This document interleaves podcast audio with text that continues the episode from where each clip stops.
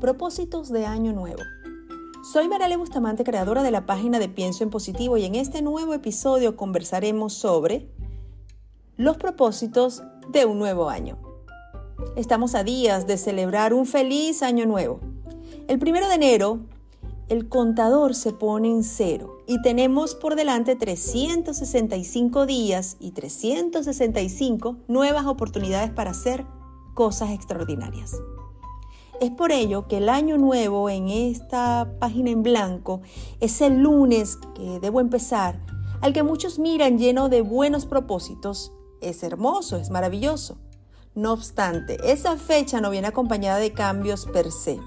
Solo es una fecha cargada de significados extraordinarios que podemos aprovechar para que nos impulse a generar el esfuerzo para alcanzar los cambios y los propósitos deseados. Lo que debemos recordar es que estos propósitos no se cumplen solos. Los propósitos de año nuevo son una excelente forma de que nuestro cerebro se centre en lo que quiere lograr el próximo año. Cuanto más tiempo dediquemos a reflexionar e incluso a anotar nuestros objetivos, más involucrado estará el cerebro en este proceso. Básicamente estás reclutando la ayuda de tu cerebro y afortunadamente para ti, tu cerebro es tu aliado más fuerte en la consecución de estos objetivos. No confíes en la fuerza de voluntad, no es la forma de enfocar este proceso, pues la fuerza surge de una parte del cerebro llamada la corteza prefrontal, que es sobrecargada y agotada fácilmente. Lo que funciona muchísimo mejor, y lo dicen los expertos, es entrenar otras partes del cerebro responsables de vincular las emociones positivas a los nuevos hábitos y de esta manera condicionarse a los nuevos comportamientos. Comparte tus objetivos con tu familia. Puedes programar quizás una reunión semanal o mensual. Comparte con ellos todas tus expectativas, aquello que deseas lograr, porque esto va a tener grandes beneficios para ti te va a brindar la oportunidad de conectarte con ellos y tu familia también seguramente te aportará para que puedas lograr esos objetivos.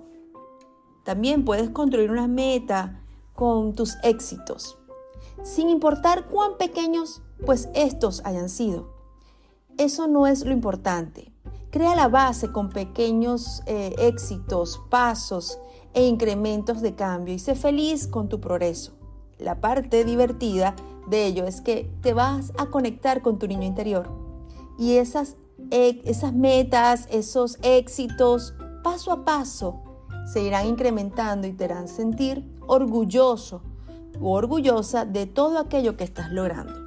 De esta manera tu motivación se mantendrá al 100%. Debes convertirte a ti mismo en una prioridad para poder trabajar a un nivel óptimo en todas las áreas de tu vida. Esto pues implica, por ejemplo, dormir 7 o 8 horas cada noche, comer saludablemente y hacer ejercicio. Si no sigues estas directrices será más complicado que puedas cargar con todo el peso del día a día más tus objetivos.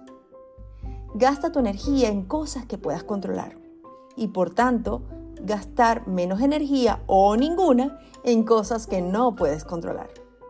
No puedes controlar a otras personas o lo que sucediera en el pasado, pero sí puedes controlar tus reacciones ante las personas y puedes controlar lo que haces en el momento presente. Sencillamente permítete el espacio para crear posibilidades para el futuro, centrándote en lo que puedes hacer en tu aquí y ahora. Porque el comienzo, el inicio de tu futuro es ahora. Vive tu 2023 de una manera extraordinaria y maravillosa.